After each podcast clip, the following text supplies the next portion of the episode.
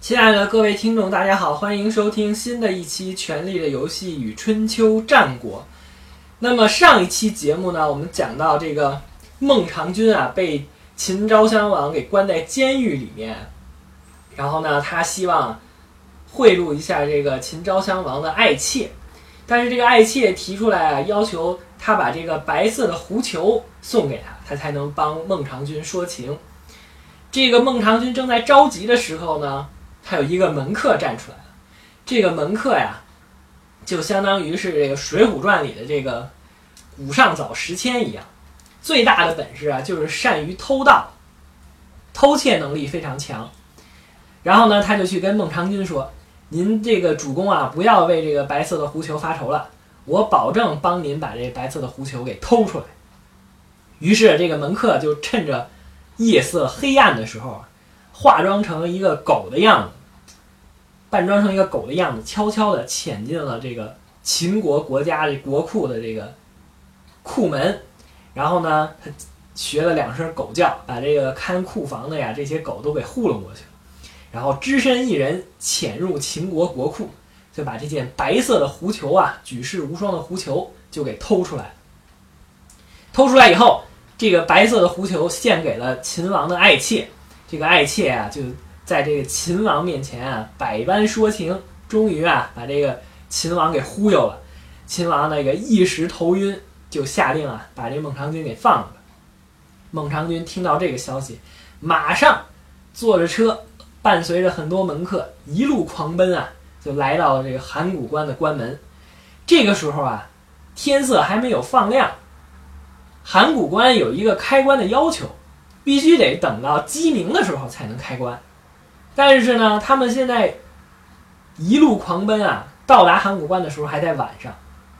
但是呢，孟尝君又觉得秦王可能只是一时的头晕，一时的糊涂，被这个美妾啊给说的头脑发胀，暂时下令放他。一旦这秦王清醒过来，那马上就会派兵在追杀孟尝君的。所以孟尝君急的呀，真是满头大汗。正在这个时候，又有一个门客站出来了。这个门客会什么呢？这个门客会口技，会模仿这公鸡打鸣儿。然后他在这个函谷关门口啊，学了好几声鸡叫。这个一一个公鸡叫，那就一百只公鸡都跟着叫。那其他的这些公鸡啊，也以为已经天亮了，然后也跟着他一起叫。结果呢，这个函谷关上的守门的这些将士呢，一听，哎呦，这怎么这么早就天亮了，还没睡够呢？哎，非常不情愿的起来开开城门，把这个孟尝君他们就给放出去。孟尝君啊，回到了这齐国，非常的感慨啊。之前招揽的这个三千门客呀，虽说有很多都是混饭吃，但是呢，也有一些，看似比较下贱的，像这个小偷啊，然后说口技的呀，看似都是比较下贱的这个最底层的这些平民，反而在贵最关键的时候啊，拯救了这孟尝君的性命。因此啊，这个孟尝君。就更加的这个爱惜他自己的门客。有一天呢，有一个哥们儿叫冯轩，这哥们儿穿的破衣拉撒的，脚踩两双破草鞋。这破草鞋呢，前面露两个洞，把这个大脚趾头都露出来了。然后这个冯轩啊，他就来找孟尝君，说：“孟尝君，听说您这个平等待人，礼贤下士啊，闻名遐迩，我也想投靠您。”孟尝君说：“那你有什么本事啊？”冯轩说：“我有本事就是能吃饭。”哎，孟尝君说：“之前这个鸡鸣狗盗之徒都能救我一命，算了，我多养一个闲人也不多，你就来我这儿吧。”于是这个冯轩就被安排进了这个孟尝君的府上。这孟尝君的门客呀，都住在他的这个宿舍里。然后呢，宿舍有一个看门的老大爷，就是这宿舍长。过了几天，这孟尝君就问这宿舍长。前两天来的那个穿一个破鞋的这个冯轩，现在在宿舍里住的怎么样啊？有没有这个违法乱纪啊、带女同学私自回来的事儿啊？这宿舍长说没有。这个冯大人啊，每天在这个宿舍里弹着他那宝剑唱歌，他有一个大宝剑，也没有剑鞘，每天弹着这剑唱歌，说大宝剑啊，大宝剑，我们还是回去吧，在这儿没有肉吃啊。这孟尝君一听，这不就是？向我这个抱怨吗，不给他好酒好肉啊，所以他就跟宿舍长说，以后再给孟这个冯轩安排饮食的时候啊，确保每顿饭都有肉。又过了几天，孟尝君又过来问这苏社长，说现在这个冯大人感觉怎么样啊？每顿饭都有肉。苏社长说，现在这冯轩冯大人啊，又弹宝剑唱歌了。他唱这个大宝剑啊，大宝剑啊，出入没有好车呀。你看孟尝君一听，呵，还管我要好车？你不知道咱们这儿这这这买车得摇号吗？哎，结果没办法，这孟尝君也是把自己的一个摇中的号的资源让给了这个冯轩，然后给他配了这个好的马车，然后还不限行，就送给了这个冯轩。又过了一段时间，孟尝君问这个看宿舍的司社长老大爷：“现在这个冯轩冯大人满意了吧？又有好酒好肉，又有好车开着，现在满意了吧？”呃，宿舍长说。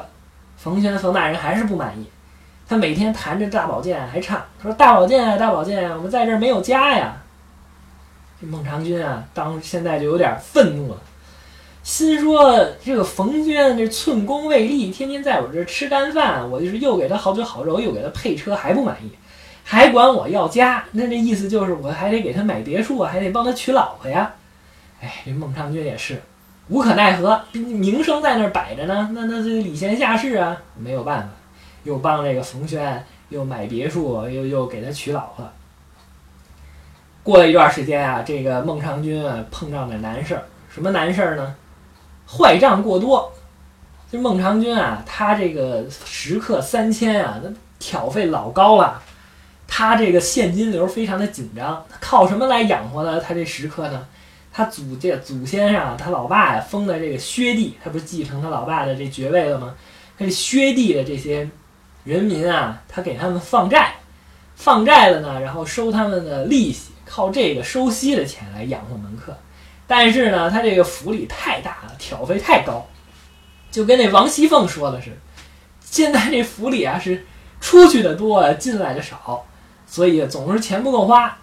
然后呢，这孟尝君就决定派这冯轩去薛这个地方给我收债去。你每天别老在家里闲着弹宝剑唱歌了，去出去我薛地给我收债去。这冯轩马上就出使到薛这个地方。薛这个地方不是一点儿的这个债都收不上来，他这个冯轩到那儿呢，先收上来一点钱，收上来一点钱呢，他这个没有把这个钱还给孟尝君。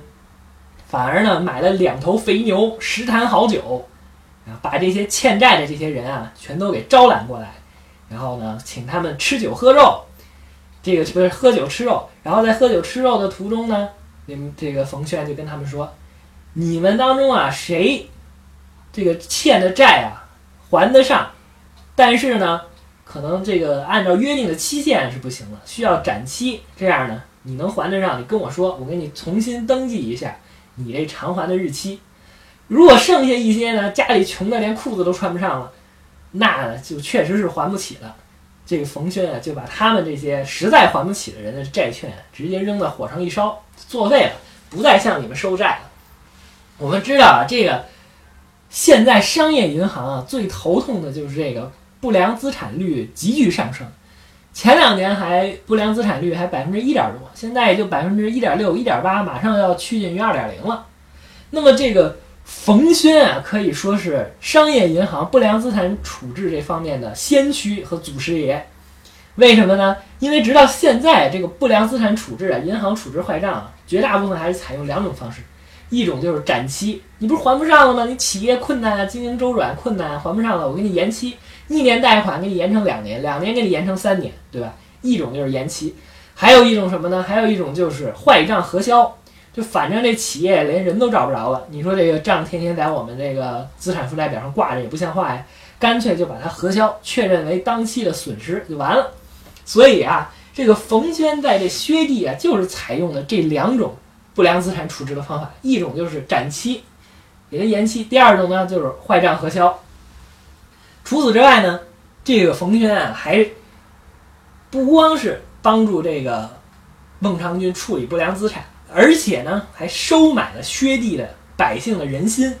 这个薛地的百姓啊，看到这冯轩啊，非常仁义啊，还不上钱的人这些债券全都烧了，还得上钱的人呢，还帮助他们展期，了解他们的困难，简直就是青天大老爷呀！那么这个对孟尝君是感激涕零。然后这个冯轩回到了孟尝君的府上，孟尝君说：“要债要的怎么样了？”冯轩说：“债券都给烧了。”好，这孟尝君当时就火了：“我让你去帮我去讨债去啊，你就把我的这债券凭证全都给我烧了，你还想不想活了？”然后这冯轩呢就说：“大人，你不是让我去薛地帮你收点东西吗？我啊收来了仁义，收来了民心，将来啊您会感激我的。”啊，这孟尝君啊也是不置可否。又过了一段时间，这个齐闵王啊对这个孟尝君啊心有猜忌，觉得他这个名声太大，功高震主，因此呢随便找了个理由啊就把孟尝君罢相了。孟尝君那个职位一被剥夺呢，树倒猢狲散，他手底下的这帮门客呀，嘻嘻哈哈全都走光了，只剩下这冯轩一个人了。哎，然后这孟尝君说：“真是这个世态炎凉，人间冷暖啊！”他就跟这冯轩一起坐车返回他们的薛地。结果还没到薛地呢，离城门好老远呢，就看薛地的百姓啊，扶老携幼跪在路旁迎接孟尝君。那看见了孟尝君，就像看见亲爹一样，那是非常的感激啊，然后也非常的爱戴他。因此，这个孟尝君也是非常的感谢冯轩。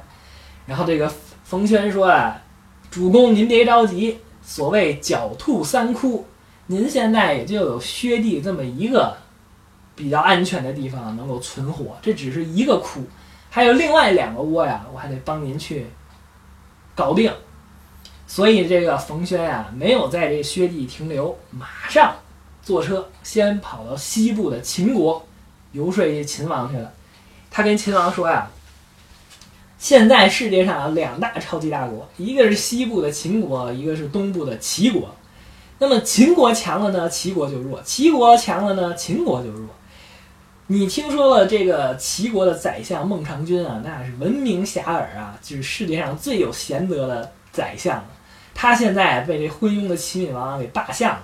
如果我们秦王啊，那个英明神武，你要把他请到我们秦国来当宰相啊，那肯定世间上的这些人才们、这些武将们都会投奔您秦昭王。然后这秦王一听，非常有道理啊，赶快派出使者带领这黄金千两，这个好车无数，就奔赴了这个齐国。然后这个冯轩呢，还没等这使者到达齐国的时候，他抢先一步，又跑到这个齐国的宫殿游说齐王，要把刚才说的一套话，完完全全的说了一遍，然后跟齐王说：“你看，现在人秦国的使者就在咱们齐国的边境呢，你要是不去赶快把我们孟尝君官复原职，恢复他宰相的这个爵位，那他被秦国接走了，那对我们齐国可是非常不利啊。”然后这个齐王赶快派人到边境上一调查，果然是啊。人家那一溜的奔驰、宝马，这什么迈巴赫呀，就都在这排队呢。然后这个使者正准备这办出入境手续呢，马上就要接这孟尝君走人了。然后这齐王赶快派人也带了黄金千两，也有好车无数，又把这孟尝君给请回来，让他继续当宰相。继续当宰相的时候，这孟尝君非常感慨啊。当时他这个被罢相的时候，这这这帮门客全都一溜烟的跑了。现在这帮门客又舔着脸都回来。所以这个孟尝君啊，就想，我就干脆谁他妈舔着脸回来，我就往他脸上吐口唾沫，羞辱他。